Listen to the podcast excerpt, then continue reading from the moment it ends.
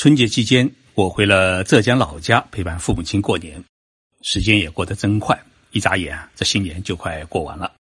新年上班的第一天，在我们中国，机关单位和企事业单位呢，总是会举行新年动员会，布置一下新的一年的工作，确定一个新年的目标，给大家鼓鼓劲。那么，日本人新年上班第一天都在干什么呢？这是我今天要跟大家聊的故事。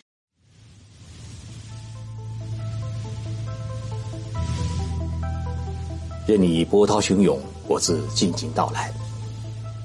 静说日本，冷静才能说出真相。我是徐宁波，在东京给各位讲述日本故事。日本过新年过的是元旦，从十二月二十八号开始放假，到一月三号结束。政府机关呢，在一月四号就开始新年的第一天上班。作为一个国家的最高领导人。日本首相在新年上班的第一天，他干什么呢？他要从东京赶到八百公里之外的三重县的义势市，去参拜义势神宫。也就是说，参拜义势神宫是日本首相在新年上班第一天要做的第一份的工作。日本首相为什么在新年上班第一天要先去参拜义势神宫呢？我们得先来说一说。义士神宫是一个什么样的地方？义士神宫是日本影响最大、规格最高的神宫，它供奉着天照大神。天照大神是日本最核心的女神，也就是太阳女神，被奉为日本皇室的祖先，被尊为神道教的主神。传说当中啊，天照大神呢是开垦土地、种植粮食。而且呢，全受养蚕和织布技艺，使得天下太平，民众过上了安逸和平的生活。而日本天皇呢，是天照大神万世一系的子孙，所以呢，天照大神不仅是日本国家的保护神，也是日本皇室的先祖之神。在日本人的心目当中，义士神宫是亿万日本人的精神的圣地。所以每年有八百多万人来到这里呢参拜。去年七国首脑峰会就在三重县的义势市举行。开会的第一天，安倍首相就举行了这么一个仪式，在义势神宫的神门前迎接各国首脑，并带领各国首脑呢访问了义势神宫。在供奉天照大神的内宫前呢是合影留念。以前在每年的新年年初，日本天皇呢都要派。宫内大员呢是千里迢迢赶到伊势神宫参拜。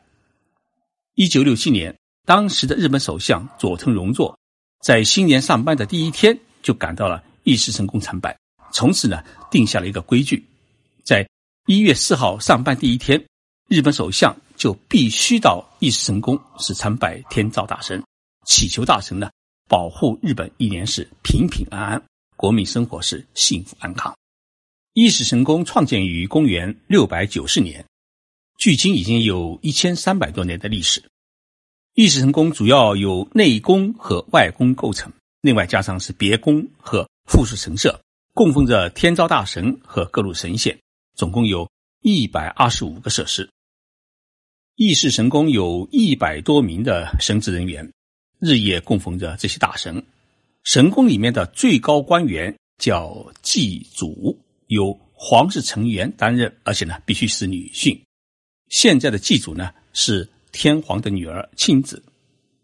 与日本的其他神社不同的是，义士神宫它的保安都是日本警察，这本身就说明了这座神宫具有特别的政治意义。天照大神供奉在内宫，内宫呢是一般不向民众开放的。那么日本首相。带领主要的政府官员，在一月四号抵达神宫时，在神职人员的陪伴下，会进入内宫裁判。祭神时啊，必须要点亮神灯。那么，点亮神灯呢，就要取火。取火的方法呢，是采用了传统的钻木方法，也就是说，用钻木取火。那么，取火的工具呢，是跟一千五百多年前的。日本古代遗址当中出土的这个取火文物啊，是十分的相似。这说明呢，它保持了日本的一种传统的文化。我在三年前去访问过伊势神宫，神宫的神职人员告诉我，伊势神宫作为日本神道教最神圣、最古老的一个神道的场所，从建成后一直是不允许外国人进入，直到一九五七年后才对外国人开放。神职人员打开了通往内宫的门，让我站在了日本首相参拜的位置上面参拜。应该说。这是一神宫给予我的一种特殊的礼遇。我站在那里是祈祷家人平安健康，自己呢工作能够顺利。在祈祷以后啊，我特别看了看内宫的深奥处，发现并没有天昭大神的塑像。事后我问了神职人员，为何见不到天昭大神的塑像呢？神职人员告诉我，意识神功与佛教的寺院不同。它是没有神的塑像的，神无处不在，就在你的心里，就在你的冥想的世界里。你只要参拜了一神功，神就会一直陪伴你，一直保佑你。这一解释呢，让我有点意外，但是呢，也让我理解了精神世界那种空灵的意境。我们中国人比较相信古老的东西，似乎呢，越旧就越有灵气，所以呢。千年古寺啊，香火就很旺盛。可是，在意识神宫，天昭大神居住的内宫呢，是每隔二十年就要搬次家。按照日本的思维啊，神灵是要新才好。所以呢，如果不经常有人去祭拜的话，神性就会减弱。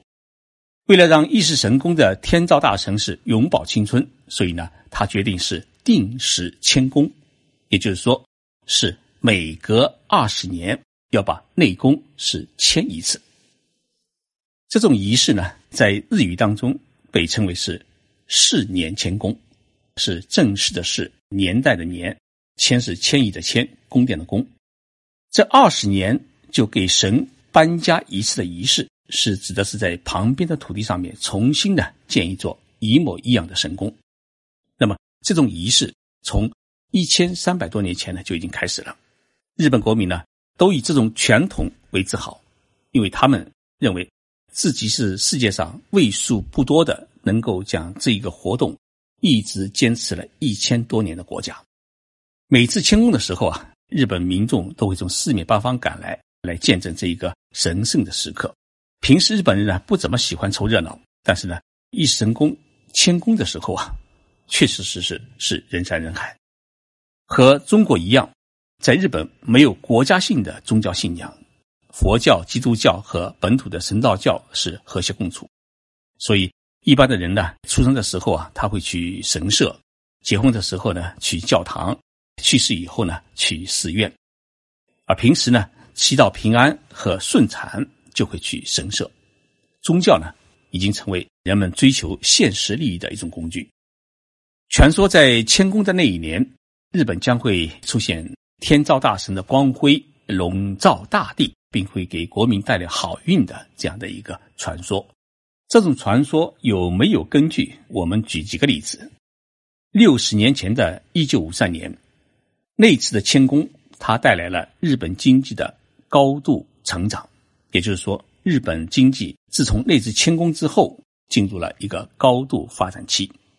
那么，二十年前的一九八三年。那次迁宫呢，是表现在皇太子和雅子妃结婚。那么对于皇室来讲，这是一个久违的大庆。而二零一三年的那次迁宫是安倍首相上台，日本经济呢出现了十多年来少有的一个复苏的迹象。所以我们可以知道，日本首相在新年上班第一天去义士神宫参拜。